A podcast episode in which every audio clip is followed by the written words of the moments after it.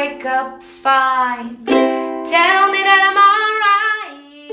Einen wunderschönen guten Morgen. Es ist Montag und das bedeutet, es gibt eine neue Podcast-Folge bei Krebs als zweite Chance, dein Mutmacher-Podcast. Mein Name ist Kendra Zwiefka und heute darf ich einen ganz, ganz wunderbaren Gast bei mir vorstellen. Und zwar ist das die liebe Alina. Alina hat im Februar 2021 das Hodgkin-Lymphom bekommen und letztes Jahr im November dazu ein Rezidiv bei dem Hodgkin-Lymphom. Darüber sprechen wir heute. Und erstmal möchte ich mich dafür bedanken, dass du wieder da bist, dass du mir und dass du Alina heute deine Zeit schenkst. Die Zeit, eine ganz, ganz bewusste Zeit, die du dir nimmst. Und Zeit ist genau das wertvollste Gut, was wir hier haben. Und ähm, es ist so schön, dass du da bist, dass du zuhörst. Dafür danke ich dir noch schon mal vom tiefsten, tiefsten Herzen. Jetzt freue ich mich sehr, diese sympathische, junge, wundervolle, strahlende Frau zu sehen. Ich habe ihr Instagram-Profil vor einigen Monaten entdeckt und war total faszinierend, äh, wie sie mit der Krankheit umgeht. Darüber sprechen wir heute, wie wunderschön jedes einzelne Bild ist und Videos und Reels und was und da immer alles macht und uns mitnimmt. Und ja, jetzt geht es direkt zu der lieben Alina, die mir hier gegenüber sitzt. Ganz viel Spaß und herzlich willkommen, liebe Alina. So schön, dass du da bist, dass du dir heute bewusst die Zeit nimmst. Dafür danke ich dir. Ja, hallo liebe Kendra und danke erstmal für die ganzen lieben Worte ähm, an mich. Ich weiß gar nicht, was ich sagen soll, aber einfach danke. Sehr gerne. Du bist ja noch super jung und ähm, magst du uns mal ein bisschen in die Vergangenheit mitnehmen? Wo standest du vor der Diagnose? Wo warst du da gerade genau? Was hast du gemacht? Also ich war zur Diagnose, also als es angefangen hat, die ersten Symptome von dem Krebs, also die ersten Symptome, die ich ähm, wahrgenommen habe, war ich 22. Das war im Dezember 22, äh, nicht 22, im Dezember 20.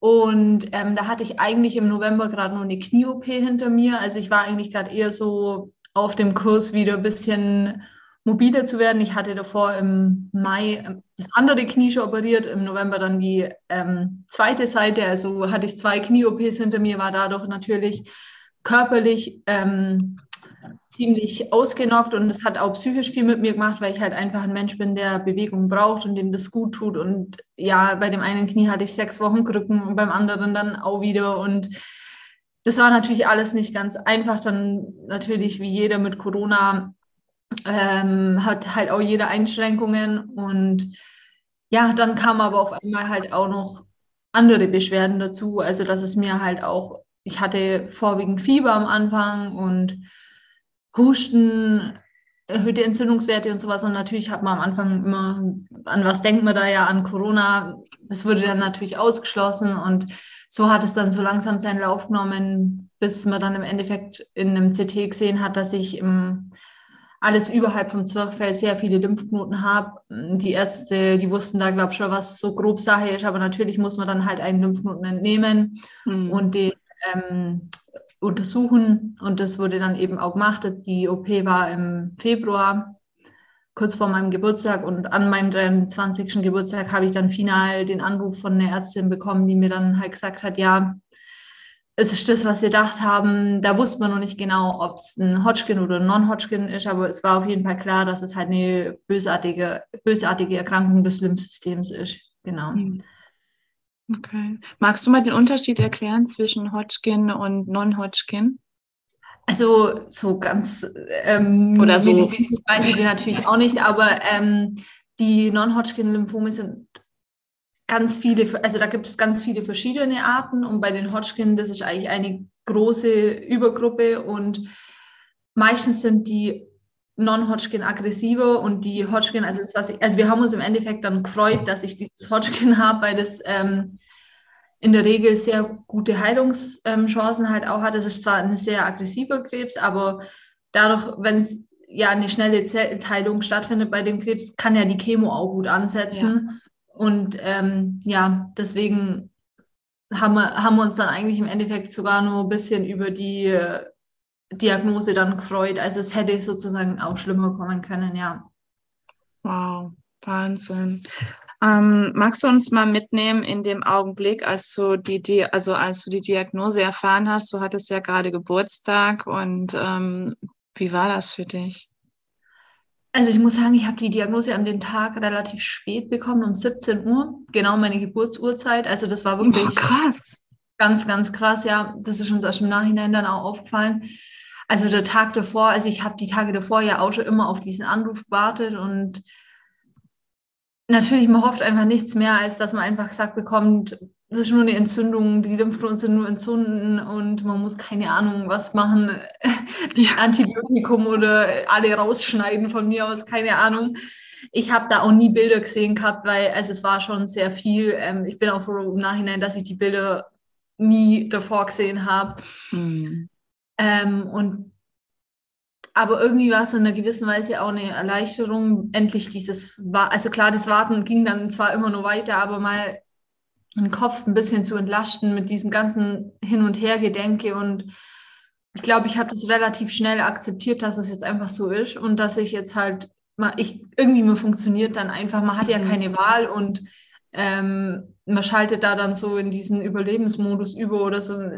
Man hat ja dann auch da eine Untersuchung, da eine Untersuchung, dann bis die Chemo erstmal losgehen kann, hatte ich nur zwei OPs, hatte ich nur ganz viele Gespräche und ja, da prasselt ja dann einiges auf einen ein, was aber eigentlich auch gut ist, weil man dann einfach so abgelenkt ist und so wie so eine Aufgabe hat, die man halt dann in dem Moment erfüllen muss oder soll. Ja. Wie ging es dann weiter? Äh, das hat dann im Endeffekt zwischen ähm, Diagnosestellung und Chemobeginn war so ein Monat, mhm. was mir eigentlich viel zu lang war, weil ich hätte am liebsten am nächsten Tag sofort mit der Chemo gestartet, Natürlich. aber klar, man musste nur ähm, eben erstmal warten, bis man genau wusste, welche Art das ist. Und dann hatte ich noch ähm, einen halben Eierstock entnommen bekommen zur ähm, Fruchtbarkeitserhaltung, weil die Chemo ja ziemlich sehr unfruchtbar macht. Ja. Ähm, für die Eizellen war keine Zeit mehr oder es war dann so ein Hin und Her und eigentlich hat mein Onkologe mir, also er hat gesagt, er kann es mir natürlich nicht verbieten, aber er würde es mir empfehlen, das nicht zu machen. Und da es halt jetzt dieses neue Auge gibt, dass man einen halben Eierstock entnehmen kann, habe ich mich für das entschieden und für diese Spritze, die man geben kann, die einen dann künstlich in die Wechseljahre schickt, dass eben dann die Eierstöcke und das alles halt nicht so viel arbeitet und dann hoffentlich auch nicht so viel Chemo dahin kommt. Mhm. Ähm, dann hatte ich nur die Port-OP, ähm, damit man halt einfach einen festen Zugang hat, über den man einfach über die Chemo kriegen kann. Ich meine, das kennst du ja wahrscheinlich, erzähle ich dir jetzt nichts Neues. Ja. Ähm, ja, das war dann aber auch alles, ja, die OPs war ich habe eigentlich ewig lang gewartet und dann hatte ich eine Woche, in der ich mich komplett für alles entscheiden musste. Also ich verstehe auch nicht, warum man mir nicht davor das schon alles so ein bisschen aufzeigt hat mit diesem, was ich da zur Fruchtbarkeitserhaltung zum Beispiel machen kann. Also ich musste mich gefühlt in dem Termin vor Ort entscheiden und war da alleine, ohne meine Mama, ohne, also ohne meinen Partner, ohne, also wegen Corona durfte ich halt niemanden immer mitnehmen, also zu allen Gesprächen, zu nichts deswegen war ich auch sehr froh, dass ich eigentlich die Diagnose am Telefon gekriegt habe, weil ich dann einfach daheim war in meinem gewohnten Umfeld und mich gleich meine Mama umarmen konnte, meine Schwester mich umarmen konnten, mein Freund am Abend nur kommen ist und ich einfach dann nicht allein war, so wie ja. es halt im Krankenhaus immer war. Ja, natürlich. Ja. Und dann hatte ich natürlich in der Zeit, bevor die Chemo gestartet hat, auch immer nur wieder meine Fieberschübe. Und dann habe ich die Port, den Port auch operiert bekommen. Da hatte ich davor nur fast 40 Grad Fieber, habe dann eine Paracetamol zum Fiebersenken bekommen, habe praktisch bei der OP das ganze, den ganzen, die ganze OP-Liege voll geschwitzt. Also ich war da halt nur mit örtlicher Betäubung. Ähm, und ja, aber ich war dann einfach froh, dass alles stattfinden konnte und das alles dann nach Plan lief und die Chemo dann starten konnte, ja. Hm. Wow. Ähm, hm, wie war das für deine, für deine Familie? Also war das, ist das im, ähm, ist es auch erbbar oder ist es da genetisch auch veranlagt oder wie war das? Nee, also bei dem Hodgkin eigentlich, die haben gesagt, man hat selten zwei, äh, klar, das kann immer passieren, aber eigentlich, also es ist nicht genetisch vererbbar. Okay. Also das habe ich auch natürlich gleich gefragt, ob meine Schwestern oder irgendjemand ja. aus meiner Familie sich natürlich ähm, auch darauf untersuchen lassen sollte, aber die haben gesagt, nee, also das ist der Arzt hat damals zu mir gesagt, shit happens. Das ist einfach, ich hatte vielleicht irgendwann ein schwaches Immunsystem, vielleicht infolge von diesen Knie-OPs, von der ersten Knie-OP oder keine Ahnung, man weiß überhaupt nicht, wann der Ursprung war. Nee. Ähm, und dann hat halt einfach eine so eine blöde Zelle überlebt und die mhm. hat sich dann halt schön in meinem Körper ausbreitet. Ja, genau. Oh, ich war schon relativ in einem hohen Stadium, also Stadium 3 von 4. Mhm. Aber das, also selbst wenn ich in Stadium 4 gewesen wäre, ist das noch heilbar. Und das ist ja auch das, an was man sich natürlich festhält. Und weil du auch gefragt hast, wie es für meine Familie war. Also klar, ich denke, so natürlich sagen die mir nicht, boah, Alina, ich habe Angst, dass du stirbst. Also, aber ich weiß natürlich, dass diese Angst da war. Aber die waren natürlich auch für mich einfach stark und haben einfach mit mir an einem Strang gezogen. Und ja, da bin ich immer nur dankbar. Es machen sie mhm. ja immer noch. Also es ist ja immer noch nicht vorbei alles. Und ähm, ja, ich, also immer wenn ich da darüber rede, das, äh, da bekomme ich immer Tränen in die Augen, weil ich ja. einfach, einfach dankbar bin. Ja, das ist auch, ähm, das ist auch ein Geschenk einfach, ne? Also dass man da wirklich so eine so eine große Unterstützung hat mit seiner Familie, mit seinem lieben, liebsten Menschen um sich herum. Und ähm, ich glaube, wenn man das nicht hätte, dann wüsste ich auch nicht, was man da noch so tun könnte. Ja, aber ich weiß auch, dass es einfach nicht jeder so hat. Nein. So krass. Deswegen mhm. bin ich umso dankbarer. Und ja, ich denke genau. natürlich hat es ihn ein Stück, also ich bin halt von Anfang an sehr offen mit dem ganzen Umgang. Also ich habe an dem Abend nun meine Freundschaftsgruppen, meinen Freunden allen das geschrieben, glaube auch ein Stück weit, um mich davon abzulenken. Mhm. Aber ich denke halt auch immer, wenn eine Person offen damit umgeht, dann können die anderen auch, also dann wissen die auch, die dürfen mich darauf ansprechen und das ist nicht ja. ganz so ein großes Tabuthema. Ja, absolut.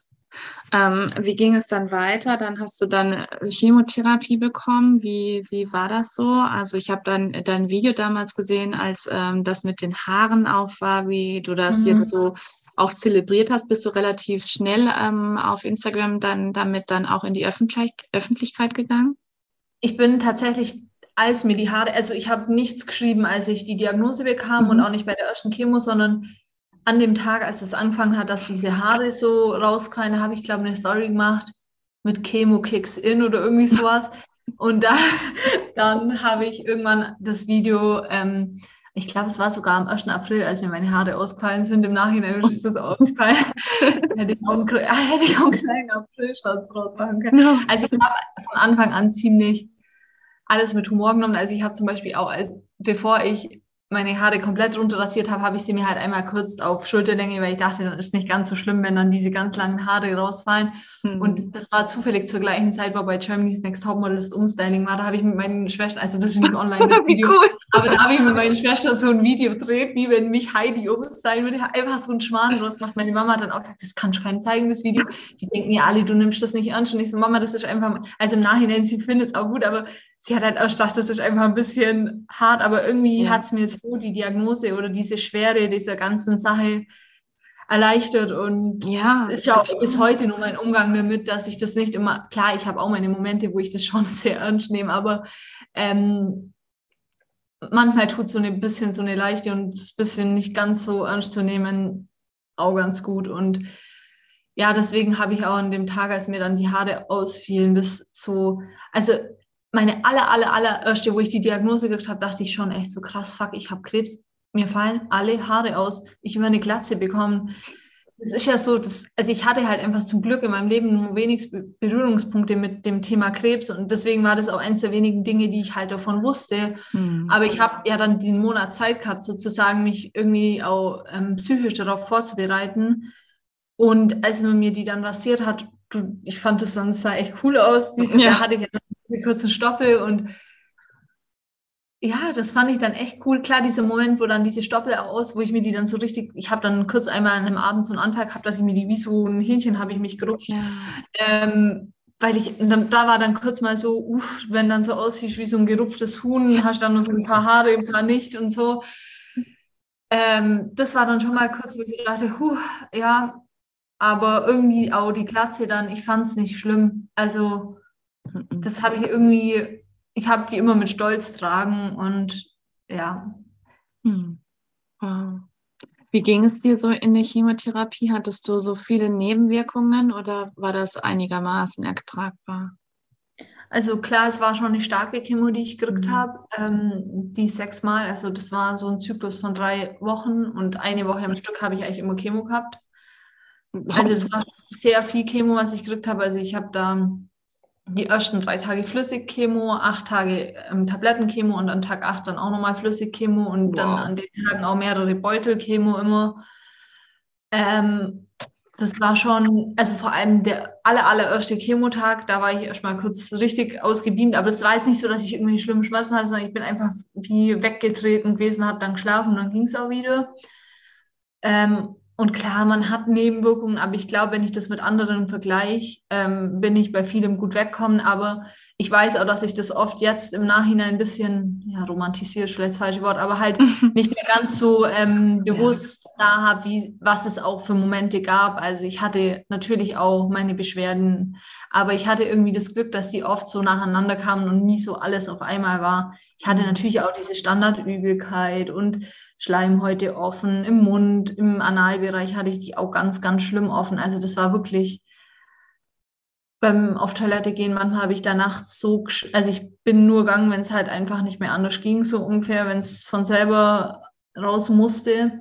Und dann habe ich da teilweise geschrien und das war echt heftig. Und ähm, mit Cortison ähm, habe ich irgendwann nicht mehr schlafen können. Das war auch ganz krass für mich, weil ich eigentlich immer eine gute Schläferin war und so. Mhm. Und wenn man halt einfach keinen Schlaf hat und so viel, also ich hatte eigentlich immer so viel Energie, viel zu viel Energie und wenn man gar nicht so zur Ruhe kommen kann, diese innere Unruhe, das hört sich vielleicht gar nicht so schlimm an, aber wenn man das mal mitgemacht hat, ja, das sind keine solchen Schmerzen, aber es ist einfach brutal anstrengend für den ganzen Körper. Ja, klar. Ja. Also ich bin froh, dass ich immer diese Energie habe und ich hatte auch nie mit Fatigue Probleme oder mit, ich komme nicht aus dem Bett, weil ich aber auch immer sofort aufgestanden bin und auch wenn es mir mal nicht ganz so gut ging, immer versucht habe, einfach spazieren zu gehen und ja. Wow. ja. Wahnsinn. Ähm, wie ging das dann weiter? Wie lange hat es gedauert? Also die Chemo war dann praktisch von März bis ähm, Juli, Ende Juli. Und am Ende Juli hatte ich dann diese Abschlussuntersuchung, die war dann auch, da war dann kein Krebs mehr da und es war dann eigentlich alles gut sozusagen, ähm, war ich in Remission. Und aber schon ziemlich bald, so im September hat es schon angefangen, dass ich irgendwie gemerkt habe, da war das nur so ein Gefühl. Hm. Irgendwie so, es stimmt irgendwas nicht. Und dann irgendwann hatte ich einfach komplett im Oktober wieder meine ganzen Symptome, die waren einfach wieder da und man hat mich einfach nicht ernst genommen. Das war auch wieder eine schwere Zeit, weil einfach ich musste so um die Untersuchung kämpfen, dass man mich wieder untersucht. Und dann hatte ich die Untersuchung, es war einfach wieder komplett da, also sogar mehr als davor eigentlich fast. Und dann ging halt wieder das Ganze von vorne los. Man muss natürlich wieder Gewebe entnehmen. Dann hatte ich dieses Mal, am Anfang hatte ich halt einen Lymphknoten am Hals, den man relativ leicht wegmachen konnte. Und jetzt hatte ich halt alles nur im Brustkorb. Und dann mussten die da rein punktieren, also unter CT gesteuerte Punktion, ich weiß nicht. Und das halt prakt- praktisch zwischen den Rippen vorne durch, da so zwischen den Brüsten bei Bewusstsein. Ich musste mitatmen, also praktisch Luft anhalten. Und während ich meine Luft angehalten habe, hat der da gestanzt, ungefähr einen halben Millimeter, äh, einen halben Zentimeter von Herz entfernt, ein paar Oh. Millimeter von der Lunge entfernt, ein paar Millimeter von irgendeiner riesen Vene, die da aufläuft. Und davor hatte ich sogar ein Gespräch mit dem Arzt, ob er mir das zutraut. Das hat auch nur der Chefradiologe gemacht und die haben mir da, oder da war ich echt auf, also das war eigentlich so, wenn ich jetzt im Rückblick denke, vor was ich am allermeisten Angst habe, war das diese Punktion, weil mir mir da auch davor so ein bisschen, ja, es war halt einfach eine saublöde Stelle, wo die hin mussten. Aber im Endeffekt war es dann rückblickend gar nicht so schlimm.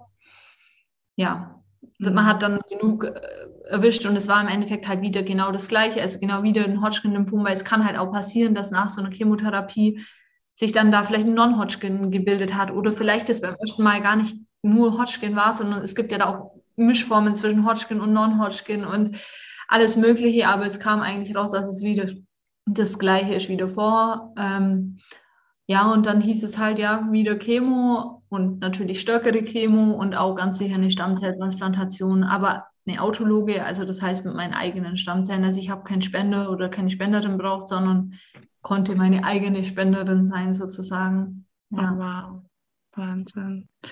Ähm, ich würde total gerne mal einmal kurz in den Moment zurückgehen, wo du jetzt sagtest, dass es, äh, dass es so deine größte Angst war, als die punktiert haben. Also fast neben dem Herzen, neben der Lunge, neben ganz, ganz wichtigen Organen. Ähm, wie kannst du uns da mal mitnehmen, wie du das so, ähm, ja, wie hast du da irgendwie was visualisiert oder hast du da einfach an irgendwas gedacht, damit du das ähm, damit du da so, ich weiß nicht, wie ich das erklären soll, aber damit du, ich glaube, du weißt, worauf ich hinauslaufe, ähm, worauf ich hinaus möchte, damit du uns mitnehmen kannst, wie man sich das so vorstellen kann, ähm, dass man da nicht bildlich bei ist, sondern hast du dich vielleicht in einen anderen Ort gedacht oder in einen anderen Moment oder hattest du ein Ziel vom Auge oder wie war das? Also bei dem jetzt selber also wenn ich immer irgendwie Ängste habe, ich versuche das gar nicht so sehr an mich ranzulassen. Also mhm. ich bin da jemand, der das, also ich will das dann auch mal nicht so zeigen, auch vielleicht anderen zuliebe, dass die sich nicht so Sorgen machen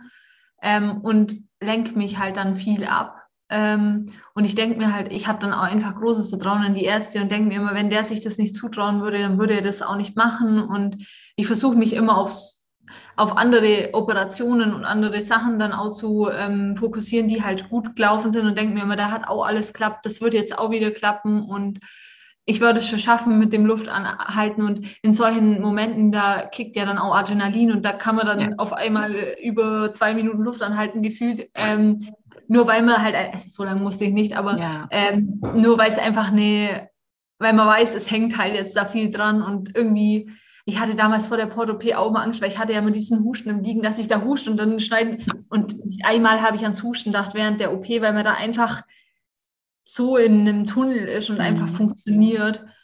Und sonst, wenn es mir äh, so während der Chemo manchmal, also ich hatte eigentlich das erst bei der, bei den zweit, also beim Rezidiv dann, dass es mir mal so ganz schlecht ging während der Chemo und das im Nachhinein kam aber eigentlich raus, dass es nur an dem Übelkeitstabletten lag, die ich einfach nicht vertragen habe. Da hatte ich so eine ganz krasse innere Unruhe. Ich kann es nicht beschreiben, es war auf jeden Fall ein ganz schlimmes Gefühl. Und da habe ich mich immer so versucht zu beruhigen und mir vorzustellen, wie wenn ich schwimmen würde, weil ich einfach ganz gern schwimme. Und dann habe ich mir immer dieses, diese ähm, Armzüge unter Wasser vorgestellt und dann jeden sechsten oder siebten Ding Luft holen und dann rechts, links und habe mir so dieses Rauschen von wenn ich halt unter Wasser bin, so vorgestellt. Und ja, das hat mir eigentlich viel geholfen. Wow, Wahnsinn. Unglaublich stark. Ähm, gab es irgendwelche äh, Sachen, wo du die, wo du Kraft rausgezogen hast? Ähm, hast du irgendwas anderes gemacht? Also hast du nur alles ähm, rein medizinisch ähm, ja mit, mit dir mitmachen lassen, hätte ich beinahe gesagt, oder gab es da auch ähm, andere Dinge, die du gemacht hast?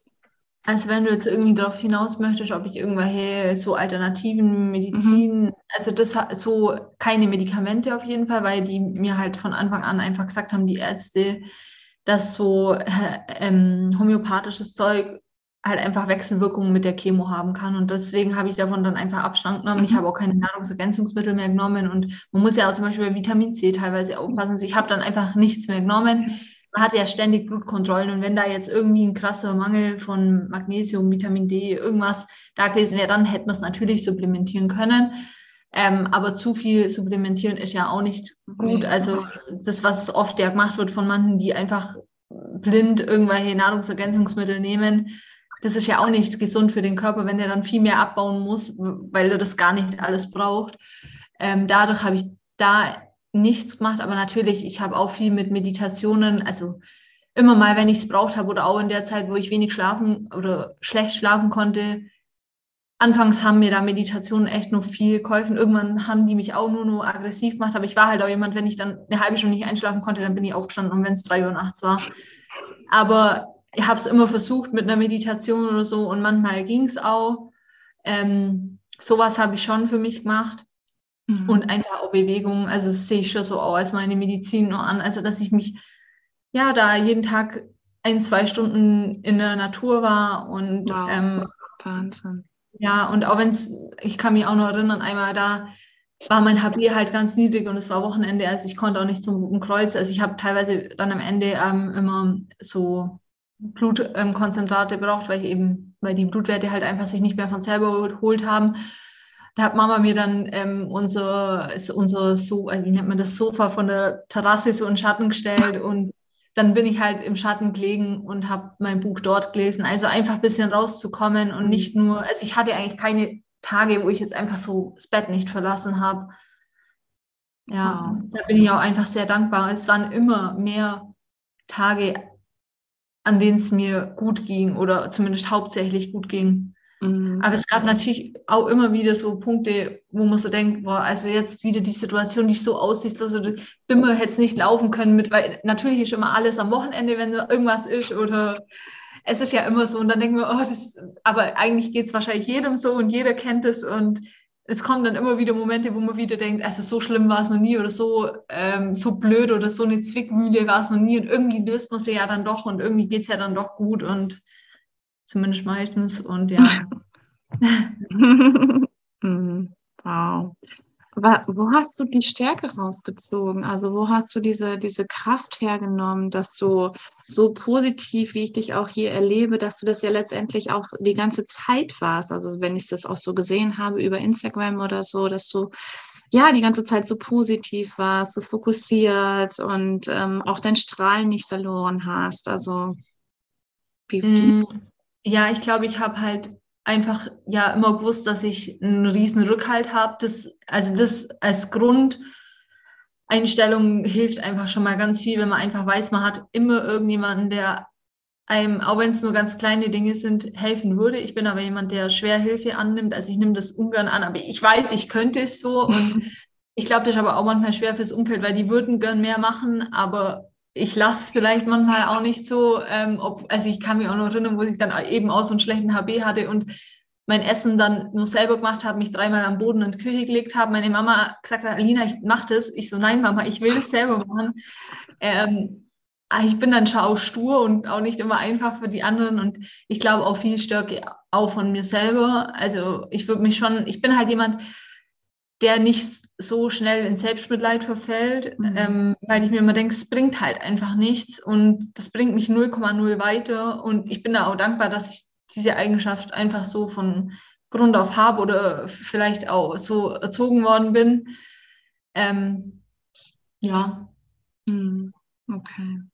Ähm, Hast du dich mal gefragt, also man stellt sich ja oftmals diese Frage, ne? Also manche stellen sie sich gar nicht, manche stellen sie sich schon, warum dir das passiert ist? Oder ähm, gab es diese Warum-Frage? Also geben tut es die, denke ich, bei jedem. Mhm. Also so klar kam die auf, natürlich auch bei anderen, die einem stellen oder so sagen, oh, du bist ja noch so jung, wie so bei dir und so, aber ich denke mir immer, ja, wieso nicht bei mir? Also genau. das ist mhm. halt ja, das sage ich immer wieder, das habe ich schon so in meinem Kopf, aber es ist nicht bei mir fair, es ist nicht bei dir fair und es ist auch nicht bei einem 80-jährigen Mann oder 80-jährigen Frau fair. Natürlich ist es immer krasser, wenn das junge Leute oder sogar Kinder trifft. Ja. Ähm, aber ändern kann man es mit dieser Frage auch nicht. Und mm, ja, eben, ich finde, da, da, neigt man dann dazu, eben in Selbstmitleid zu verfallen. Und das ist auch okay, wenn man diese Phase mal hat. Und ich will auch gar nicht sagen, dass das also das kann ja vielleicht auch nicht jeder in dem Moment so und vielleicht brauchen das auch manche oder aber helfen tut es unterm Strich eigentlich nicht. Mhm. Ja, ne, absolut, sehe ich genauso. Mhm. Und ich habe auch immer gedacht, ich würde es nicht irgendjemand anderem aus meiner Familie abgeben wollen. Also so, ich würde es auch keinem anderen wünschen. So. Mhm. Ja, natürlich. Wow. Ach Mensch, jetzt hast du gerade Tränen in den Augen. Da muss ich jetzt auch, ähm, muss ich jetzt auch wirklich ähm, so, ein also bisschen also kurz mal ähm, innehalten und ähm, ein bisschen schlucken und ähm, dass die Tränen, aber es darf genau sein und es darf auch im Podcast mal geweint werden und ähm, das finde ich auch ganz, ganz wundervoll, weil man dann sieht, das sind wir, wir sind keine Roboter oder so, sondern sitzen echte Menschen mit echten Geschichten, mit echten Gefühlen und ich finde das so wie du das auch sagst. Ähm, ich habe es eben schon kurz gesagt, als wir alleine gesprochen haben, du, du ruhst so in dir und ähm, man denkt gar nicht, dass du erst 24 bist. Du hast eben so, so eine ruhige Art und du strahlst so und es ist so bemerkenswert eben auch. Und ich finde es so schön, wie unendlich dankbar du auch bist, äh, dass du eben diesen Rückhalt hast und dass du auch genau weißt, hey, das ist nicht selbstverständlich, diesen Rückhalt von deiner Familie zu haben, von deinen äh, Liebsten zu haben. Ähm, ja, also ich glaube, dass man da wirklich ganz anders drüber nachdenkt, wenn dann eben so eine Diagnose in ein Leben tritt, oder? Ja, ich denke, du kannst dich da auch einfach extrem gut hineinfühlen, weil du halt einfach weißt, wie sich sowas anfühlt. Ja. Und ich bin da auch immer ganz emotional, auch bei anderen, teilweise bin ich bei anderen nur mal emotionaler als bei Sachen, die mich selber betreffen. Aber wenn es um meine Familie geht oder um meine Freundinnen, einfach um ja die Personen, die mir nahestehen, dann bin ich sehr, sehr emotional. Und aber ich finde, es ist ja auch was Schönes. Ja, also ich bin auch jemand, wenn er sich freut, ich habe da sofort Freudentränen in den Augen oder also ich kann alles anschauen und ich kann gefühlt bei allem im Fernsehen weinen, Mhm. weil ich so für andere mitfreuen kann oder mit anderen mitfühlen kann. Mhm. Ähm, ja, Wow, wunder- wunderschön. Wo stehst du jetzt gerade? Also ich bin jetzt eigentlich so mit der Rezidivbehandlung, mit dieser Akutphase oder wie man es nennen mag, durch. Also ich hatte im Februar, also ich habe ja 17. Februar 21 die Diagnose gekriegt und am 18. Februar, also ein Tag, ein Jahr und einen Tag später, habe ich ähm, meine Stammzellen zurückbekommen. Also da war der Tag der Transplantation.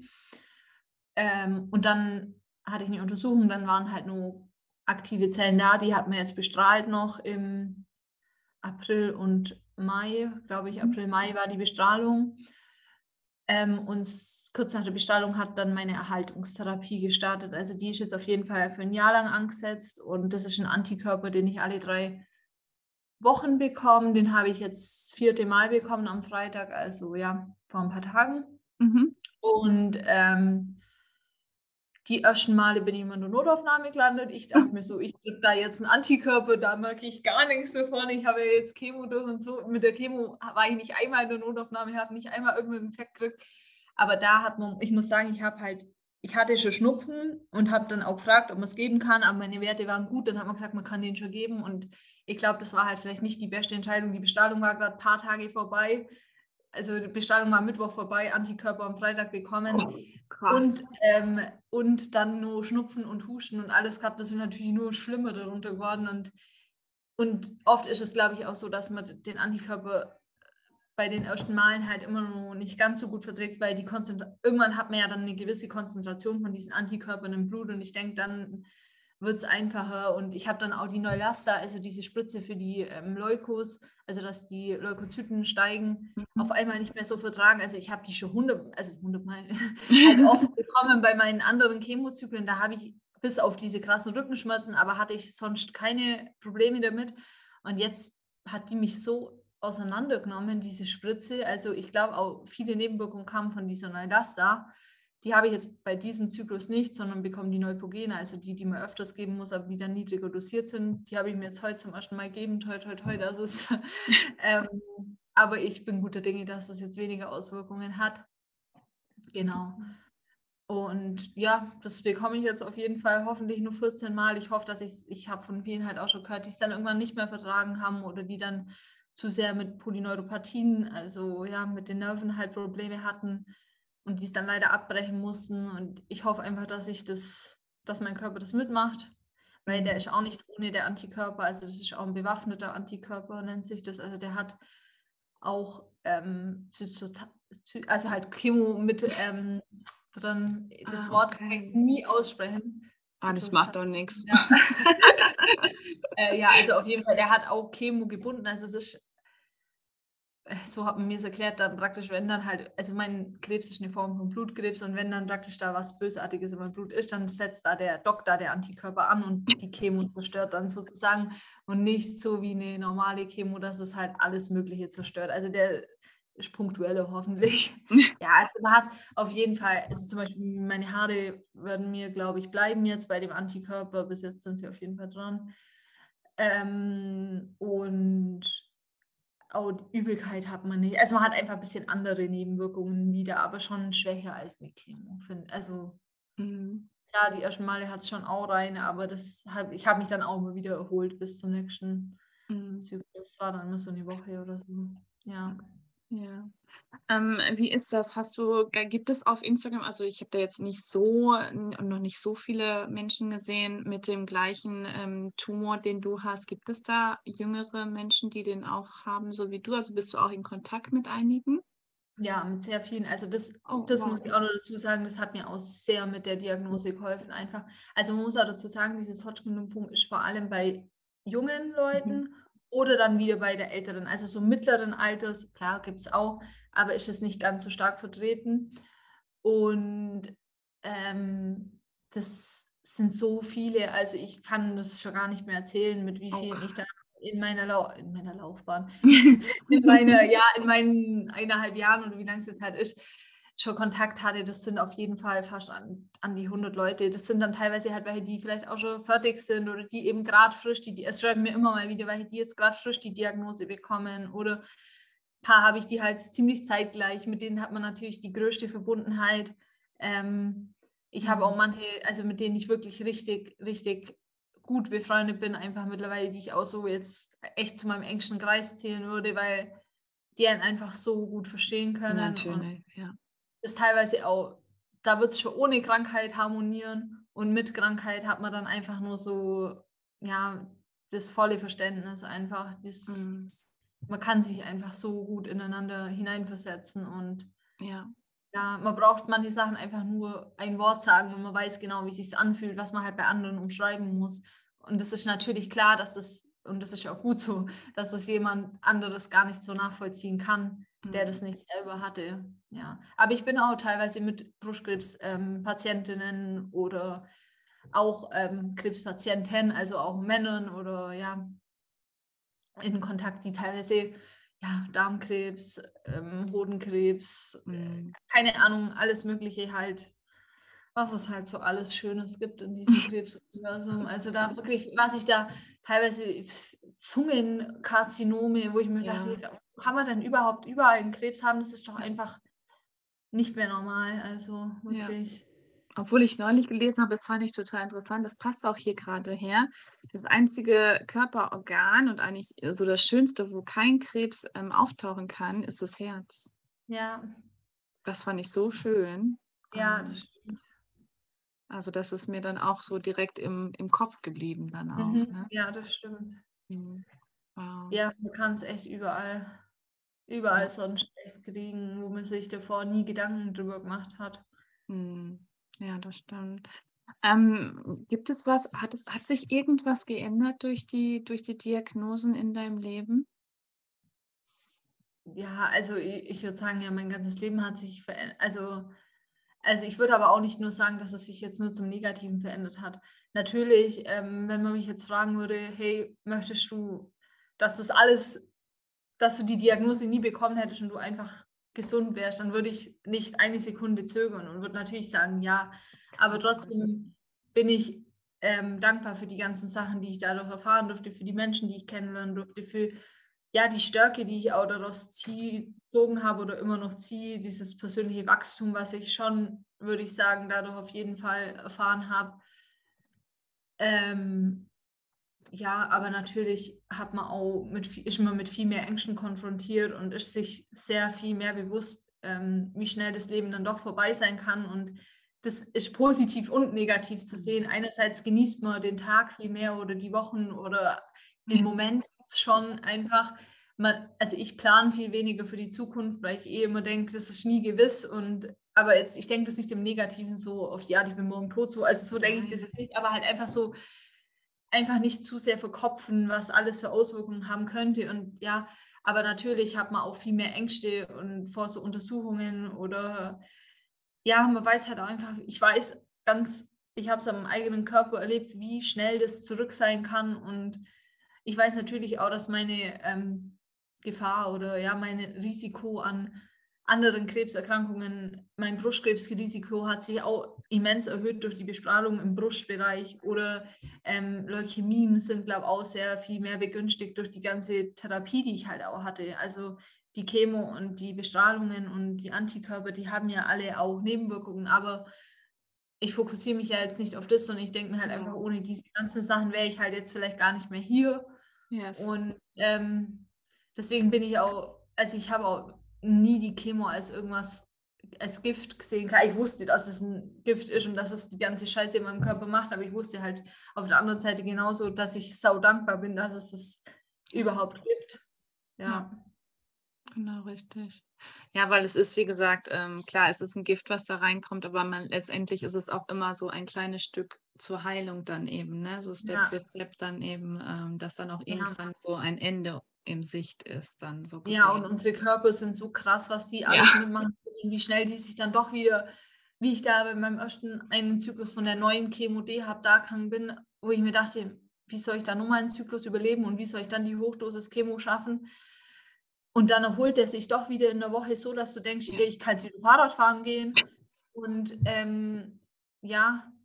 Wenn du gut zu ihm bist, so wie du, wie du halt eben viel bewegst ja. und alles, ne? Meditation ja, und ähm, genau in die Natur gehen und alles. Das ist schon wichtig. Ja. Ja. Mhm. Wow. Ähm, Alina, wir kommen jetzt auch so langsam zum Schluss. Ich würde total gerne wissen, was wäre oder, oder was sagst du den Menschen, die jetzt eben ganz am Anfang sind oder die jetzt gerade so die Diagnose bekommen haben? Ähm, gibt es da irgendeinen Rat oder so, den du gerne teilen magst? Also auf einer Seite finde ich auf jeden Fall, wenn man schon mal an dem Punkt ist, dass man endlich eine Diagnose hat, so ich denke, jeder, der eine Diagnose bekommt, der hat davor eine Phase, wo er lang so diese Ungewissheit hat, was ist mit meinem Körper los. Mhm. Und ich kann aus Erfahrung von mir und glaube auch von vielen anderen, wo ich das schon gehört habe, sagen, dass diese Anfangszeit mitunter die schlimmste ist, dieses ständige Warten, diese Ungewissheit, dieses, was ist mit mir los, was kommt oder dass das fast das Schlimmste ist. Und wenn man dann endlich mal einen Therapieplan hat und so einen kleinen Fahrplan und weiß, das und das passiert, wenn man dann vielleicht auch mal die erste Chemo hatte, weiß, was das mit dem Körper so ein bisschen macht, dass es dann einfacher wird, dass man dann so das Vertrauen in die Therapie haben muss natürlich und ähm, ja, dass es dann einfach hoffentlich einfacher wird und einem geholfen wird und das wieder, ja, wie du vorher auch gesagt hast, jede Chemo ist ein kleines Stück Gesundheit zurück, hoffentlich. Und ähm, ja, und ich hoffe natürlich für jeden, dass er einfach irgendeine Person hat und wenn es auch nur eine Person ist, ähm, die man sich anvertrauen kann, auf die man zählen kann und auch nicht immer nur alles in sich, mit sich selber ausmachen muss, dass man vielleicht ja über, auch über die Ängste spricht, die man mhm. hat. Und wenn es jetzt keiner von der Familie ist, dann gibt es ja auch Psychoonkologen. Und wenn man merkt, dass man einfach in irgendeinem so Loch gefangen ist, dass man einfach versucht, ähm, mit jemandem darüber zu sprechen. Also mir hat es offen damit umzugehen so viel geholfen. Viele können das ja nicht, aber vielleicht kann man es ja mal versuchen und oft bekommt man dann so schönes Feedback von anderen Personen und ähm, das gibt einem ja dann auch wieder Kraft für die Zeit, durch die man eben durch muss. Und ähm, ja, das wäre so mein, mein Tipp, wenn man es Tipp nennen kann. Ah, jetzt fängt mein Kühlschrank an zu piepsen.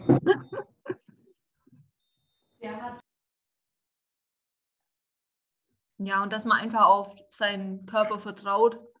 Eben mhm. wie vorher gesagt hat, man kann manchmal in so einem Loch sein und der Körper kann sich anfühlen, wie wenn alles kaputt ist, aber irgendwie schafft er das dann doch wieder zu regenerieren. Und ja, ich finde auch doch, dass so Bewegung schon gut tut, auch wenn man sich wirklich in dem Moment vielleicht gerade gar nicht danach fühlt, aber ich habe nie einen Spaziergang gemacht und mir danach dachte, als wäre ich lieber im Bett liegen geblieben und mhm weil ich meistens froh, und es muss ja auch nicht immer eine Riesenrunde sein, es können fünf Minuten im Block sein und man hat schon irgendwie wieder einen ganz anderen, ganz andere Gedanken im Kopf ja. und ein bisschen mehr Lebensfreude. Und ich habe auch immer versucht, den Fokus auf das zu richten, was ich halt trotzdem machen kann und nicht das, was ich vielleicht gerade nicht machen kann.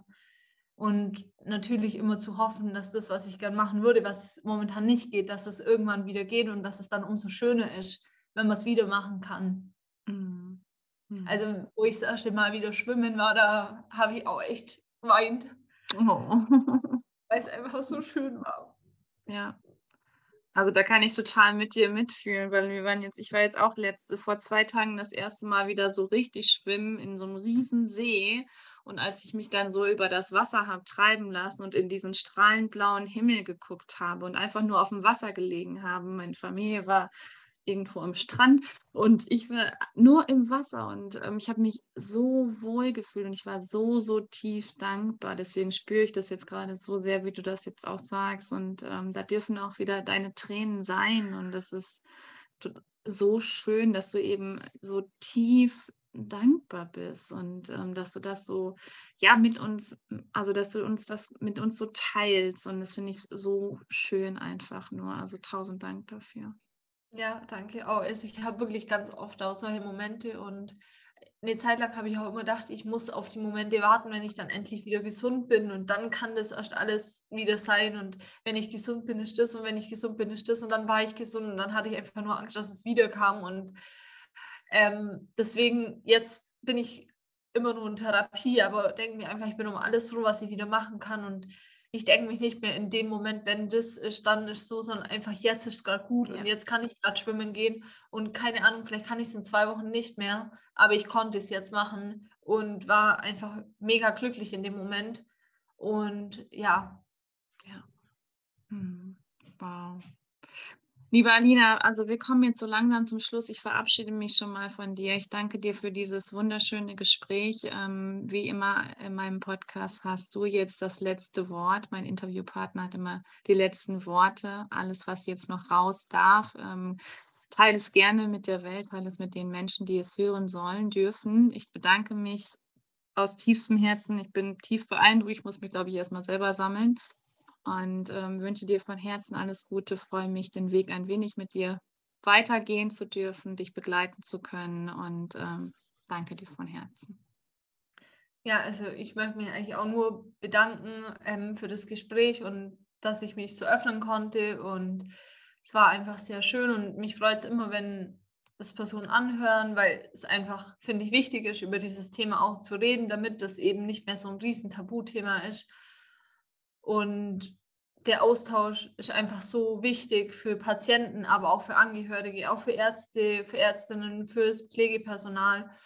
Und ja, an jeden, der jetzt gerade an irgendeinem schweren Punkt in seinem Leben steht, man fühlt sich da immer so allein in diesem Moment und denkt, man ist der Einzige, die Einzige oder der Einzige, dem es gerade so geht, aber wir sind alle nicht allein und es geht ganz vielen so und oft hilft es, sich zu vernetzen, weil dann fühlt man sich einfach viel weniger allein.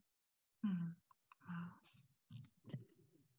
Ihr Lieben, ich bin noch so tief emotional und so tief berührt von dieser wundervollen jungen Frau, Alina, 24 Jahre alt, die so tief in sich ruht und ähm, wirklich, wir haben da eben noch kurz drüber gesprochen, als du nicht dabei warst. Sie sagte, sie denkt immer, sie hat ähm, ja die Seele einer 60-Jährigen, weil sie so weise ist und davon gehe ich auch aus und ähm, dass sie eben so mit dieser Krankheit so umgeht und dass sie diese, diese tiefe Dankbarkeit, diesen Rückhalt von ihrer Familie, aber auch diese tiefe Dankbarkeit, sei es einfach nur schwimmen gehen zu können und ähm, das wieder zu erleben, den jetzigen Moment zu genießen, dass sie das so in sich aufsaugt und dass dann auch Emotionen sein dürfen und ähm, das ist unwahrscheinlich, unwa unfassbar schön. Ich hoffe sehr, dass dir diese Folge gefallen hat und dass du ganz, ganz viel daraus mitnehmen konntest. Und Alina und ich würden uns natürlich total freuen, wenn du hier unter dem Beitrag auf Instagram dein, deine Gedanken zu dieser Folge da lässt. Da würden wir uns sehr drüber freuen.